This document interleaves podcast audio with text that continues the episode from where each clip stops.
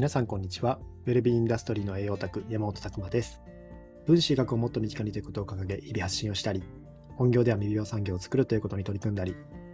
健康と美容を仕事にしていくオンラインサロン、チーム未病ラボの運営をしたりしております。この配信では私山本が毎週月曜日の21時から開催しております。管理栄養士も知らない未病予防栄養学勉強会にて語りきれなかったことや、分子医学を学ぶ上で役立つ知識、日々持っていることを発信しております。というわけでですね、本日のテーマは、分子栄養学って現場で活用できるのと思っている方へというテーマでお話ししたいと思います。先にですね、告知の方させてください。えー、昨日も告知したんですけども、12月8日からですね、ウェルビーホームプロダクトというものが始動しまして、まあ、こちらで第1弾としてハーブソルトの販売いうのが開始しております。まあ、早速ありがたいことにですね、たくさんの方々にご購入、えー、いただけている状態なんですけども、まあ、こちらですね、チームミリオンラインサロンの中で、えー、のメンバーの中でですね、企画開発してできた商材となります。まあ、かなりこだわってまして、えー、使ってるですね、ハーブもワイルド種という、こうなかなかこう商品化するには珍しいんですけども、えー、無農薬とかっていうところですね。一般的なハーブにもランクがあって、その中でもかなり最上位に位置するところの、えー、ハーブを使ってたりもします。まあ、そういったところでですね、めちゃくちゃこだわって作ってますので、まあ、こちら、えー、ぜひまだあのご確認いただいてない方は、えー、リンクの方ですね、詳細の方にリンクありますので、そちらから、えー、コベルビーホームプロダクトっていうところ確認いただければと思っております。ぜひですね、クリスマスとかも近いので、そういったところで、えー、クリスマスチキンにちょっと使ったりとかですね、えー、料理にちょっとだけこうかけてみて、えー、こうエッセンス加えるみたいなところが楽しいところかなと思いますので、ぜひあのプレゼント用とかご自身用にご購入いただければ嬉しいなと思っております。で、もう一つがですね、来週火曜日なので、えー、っと、日付としてはですね、12月14日ですね。14日の21時からリベラポ勉強会開催いたします。まあ、今回で第40回というところで結構、え、やってきたなっていうところなんですけども、まあ、今回ですね、まあ、2021年としては最後のリベラボになります。まあ、ここでですね、えー、また僕の方からも前半の方、分子学に関して話そうかなと思ってたんですけども、まあ、その内容としては、うん、ちょっと何にしようかなと迷った挙句、えー少しですね、まとめ的な部分、まあ、2021年のまとめ的な部分と、あとはですね、えー、この今の時代に変わってきてる考え方。まあ、えー、簡単に言うとですね、昔はこう思っていたけど、最近では違ってきてるよっていうお話ですね。えー、そういった栄養学のところに関して、すごく知見が変わってきてるよっていうポイントをお伝えしようかなと思ってます。まあ、日頃ですね、えー、生活してると、まだまだこう、そっちですね。まあ、お医者さんとかもそっちで思ってるけど、結構科学的な分野でいろいろ言われてる分ですね。まあ、時代ってすごく発展してきてるので、まあ、そういったところではパラダイムシフト、えー、そういったところのパラダイムシフトも起こってきているので、そういったところを少しですね、お話しできればと思っております。まあ、非常にですね、驚きな部分も、えー、ありきだと思うので、そういったところですね、ぜひ、えー、知りたい方はですね、ご参加いただければと思っております。よろしくお願いします。まあ、こちらも、えーリベラボの参加方法としてはオンラインサロンのメンバーになっていただければ、イベントの参加券ついておりますので、えあとはライトコーストっていうのもあります。ライトコースも参加できますので、ぜひこちらもご検討よろしくお願いいたします。はい、それではですね、今日のテーマはですね、分子栄養学って現場で活用できるのと思っている方へというところで、まあ、この分子栄養学ってやっぱりまだまだ怪しいと思われてますし、えー、まあ、そういったところでですね、もう怪しい領域っていうところで SNS とかでも、えー、言われてた方もいらっしゃるので、あ、まあ、まだまだそういった領域なんだろうなっていうのは僕自身も思っておりますし、まあ、そういったところですね、えー、業界的にも言われてます。まあ、結構ですね、分子栄養学っていうのをこう持ち出して、極端なですね、理論の方とかもいるわけなんですよ。まあ、これはあまる程度仕方なくて、分子学が怪しいと思われるのもまあ仕方ないな。まあ、この分子栄養学の中にも、まあ、その、まあ、あくまで分子学というのは学問というか、えー、細胞レベルでそういった栄養の挙動とか追っかけていったりとかするというところで、まだまだ定まってない部分はあるんですよね。まあそういったところで、えー、それを使って結構本とかもですね、これさえ取っとけばまずは大丈夫みたいな感じであったりとかするので、まあそれも合う合わないっていうのが当然あるので、えー、そういったところではですね、えー、あまり極端すぎるっていうのも良くないなって感じてて、分子学も怪しいと思われるのもしょうがないなと思ってるんですけども、まあ、非常にですね、僕は結構中立的な立場で、えー、これ捉えてまして、あくまでも個人差の栄養学だろうなっていうところ、これ個体差を考慮した栄養学っていうところが非常に素晴らしいなって思ってるので、まあ、こういった形で、えー、お話ししたりもしてるんですけども、まあ、分子栄養学ですね。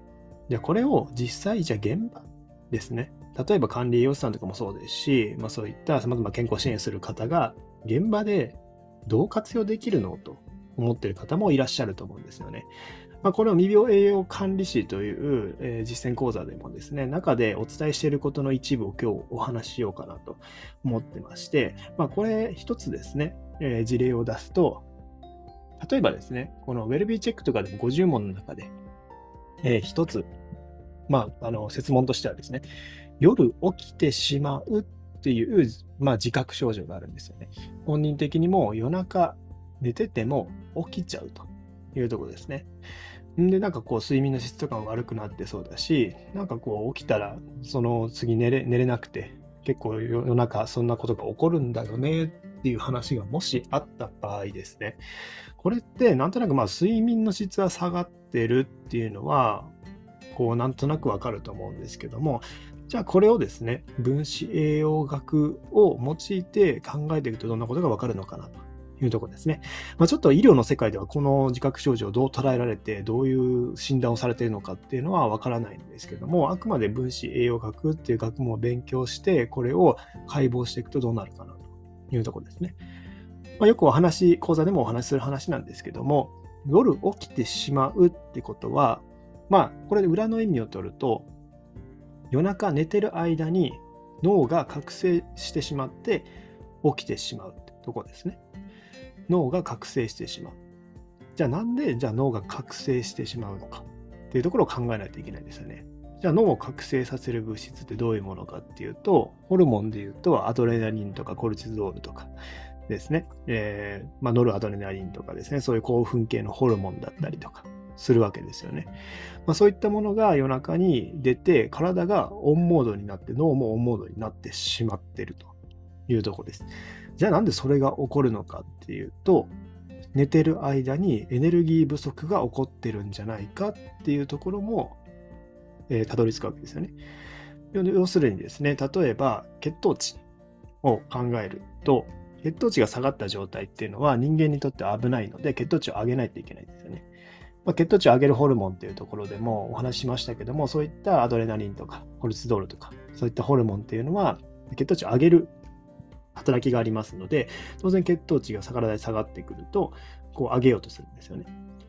で、じゃあなんで血糖値が上がるようなホルモンが出てくるかっていうとエネルギー不足ですよね。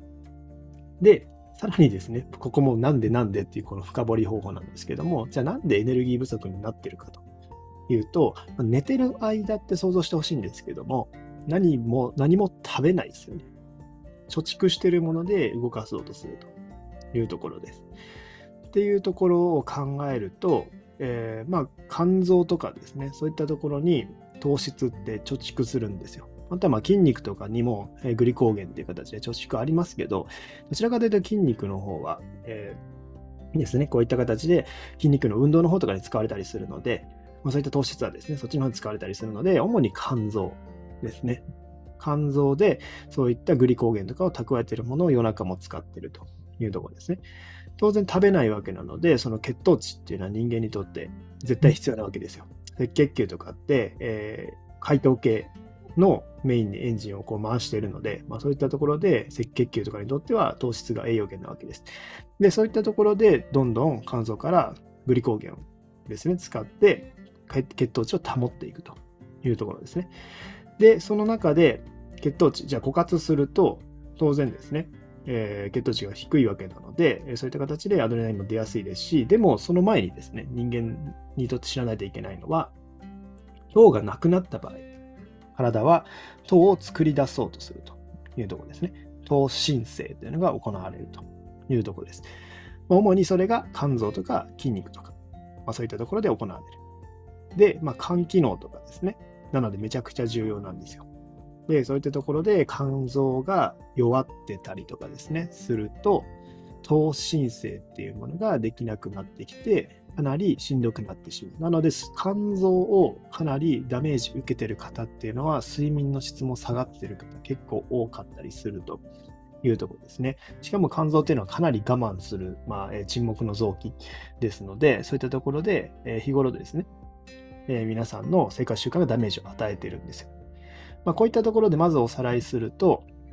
まあ、夜中に覚醒が起こってる。まあ、その原因はエネルギー不足っていうところにあって、じゃあエネルギー不足っていうのは血糖値ですよね。やっぱりこう血糖値は大きなところで、これが低くなるとそういったホルモンが出やすくなってしまう。じゃあそういったところの血糖値上げれない原因としては、えー、グリコゲンがなくなったりとか、肝臓が、えー、とか、まあ、腎臓とかもそうですけどね、そういったところが、えー、負担感じて、脳神経ができなくなっていくと。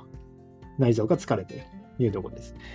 じゃあですね、まあ、ここまでいくとも肝臓が悪いのかなっていうような、えー、判断になってくるんですけども、まあ、ここで考えないといけないのは、肝臓に負担かけることって何かってことですね。で、肝臓って、要はですね、結構あるんですけど、例えば脂肪肝。肝臓に、まあ、油が乗ってる状態ですよね。フォアグラ状態なんですけども、じゃあフォアグラってどうやって作るのって考えると、えー、アヒルとかをですね、ゲージに入れて、まあ、ほぼ動けなくするんですよね。運動不足にする。で、糖質、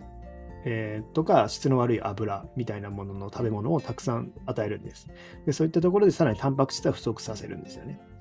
でそうしていくとどんどん肝臓が太っていって脂肪肝が出来上がるっていうとこなんですけどもやっぱり人間も同じで運動不足糖質過多タンパク質不足、えー、油が、えー、悪いとかっていうところも乗っかってくるとですねそういった肝臓機能低下するんですよ。じゃあそういった食習慣になってないかっていうのもポイントですよね。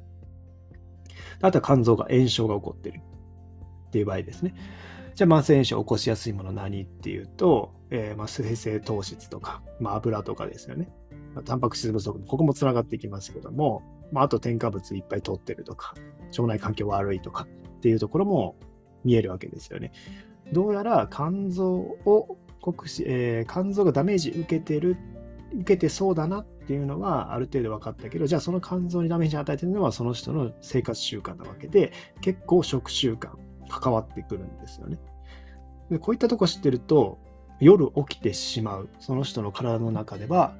様々なことがこう推測できるというところですね。当然今のルートだけじゃないと思うんですよ。もっともっといろんなルートも考えられると思うんですけども、まあ、結構その、えー、まあ、分子は会話で言われてるのは、ぱり夜中のそういった覚醒とかですね、肝機能とか、エネルギー不足とか関わってるよっていうお話ですね。まあ、ここを、まあ、知ってる知ってないで現場でですね、まあ、そういったお話があの人が出てきた、まあ、相手の方から出てきた時ですね、あ、もしかするとこの人食、えー、生活習慣悪いかもしれないなとか、お酒とかもしかしたら肝臓、えー、機能を負荷かけてる、飲んでるかもしれないなとかですね。あと肝臓、さらに考えるとですね、ダメージを与える原因としては、こういう、えー、解毒する機構なので、そういう悪いものですよね。が体の中に入ってる可能性がある。そういったものを肝臓がどんどん解毒するためにしんどくなってる。で、さらに腸内環境とかの話も聞いてみて、便秘とか下痢とかなんかそう荒れてそうであれば、リーキーカットとかですね、腸漏れ現象起こってたりとかしそうだなっていうような推測が立つんですよ。まあ、あくまで医療的判断はできないですけども、そういったところを裏側の分子学っていうのを知っておくと、かなりロジカルに自分の中で落とし込んでおくことができるので、あそういった自覚症状を、えー、こうパッと言われた時にですね、あれ？それって食生活とかどんな感じですか？という話を聞いたりとかして、糖質過多タンパク質不足。あと運動とかしてますか？あ、してないです。とかなってくると、うん、怪しいなっていうふうになってくるんですよね。でそういった時に、えー、こうご説明するときにですね、なんでそうなるかっていうところまでさらにこれで説明できると、その人の行動変容にもつながっていくかなと思います。特に男性ですね。肝臓に負荷かかってるかもしれないですよ。えー、これなんでってなるじゃないですか。その時になんでって聞かれた時に、うーん、まあそれは、えー、わかんないですって言っちゃうと、なんかこう、腑に落ちないですね。で特にそういった時には、やっぱりこうこうこういう理由でこう肝臓機能っていうのは重要なので、えー、例えば糖申請とかですね、そういったところも重要だし、解毒にも重要だし、っていうところの、えー、とこなので、こういう食生活っていうのが重要なんですよって言ってあげると、あ、なるほどね。確かにそうなってたよねっていう気づきを与えられる。行動変容につながるというとこなんですよね。まあ、非常にですね、こういったところが分子栄養学の面白いところかなと思っております。一つ、まあ、この夜起きてしまうだけで今こんだけ話したんですけども、これが他にもですね、さまざまな自覚症状のチェックの組み合わせによっては、あ、それがかなり肝臓からなってそうだなとか、糖質型でなってそうだなとか、っていうのが見えてくるんですよね。まあ、そういったところも含めて分子栄養学っていうのは、えー、現場でですね、かなり使える知識かなと僕自身も思っておりまして、まあ、単に怪しいものと思うんではなくてですね、えー、ここを学んでおくっていうのは非常にこうアプローチポイントを増やすポイントなので、プラスアルファですね、そういった知見もあると面白いんじゃないかなと思ってます。まあ、ぜひ、こういったところもご参考にいただければと思います。えー、講座ではですね、そういったことを、えー、言っておりますので、まあ、ぜひですね、まずこう全体を網羅して、そういった自覚症状とかですね、その顧客へのアプローチポイントを増やしたいとかっていうところがあれば、ぜひこういったところ、えー、講座とかもですね、ご検討いただけると嬉しいかなと思っております。はい、今日はですね、分子栄養学って現場で活用できるのと思っている方へというテーマでお話ししました。皆さんの日々のインプット、アウトプットを応援しております。ウェルビーインダストリーの栄養卓、山本拓馬でした。じゃあまたね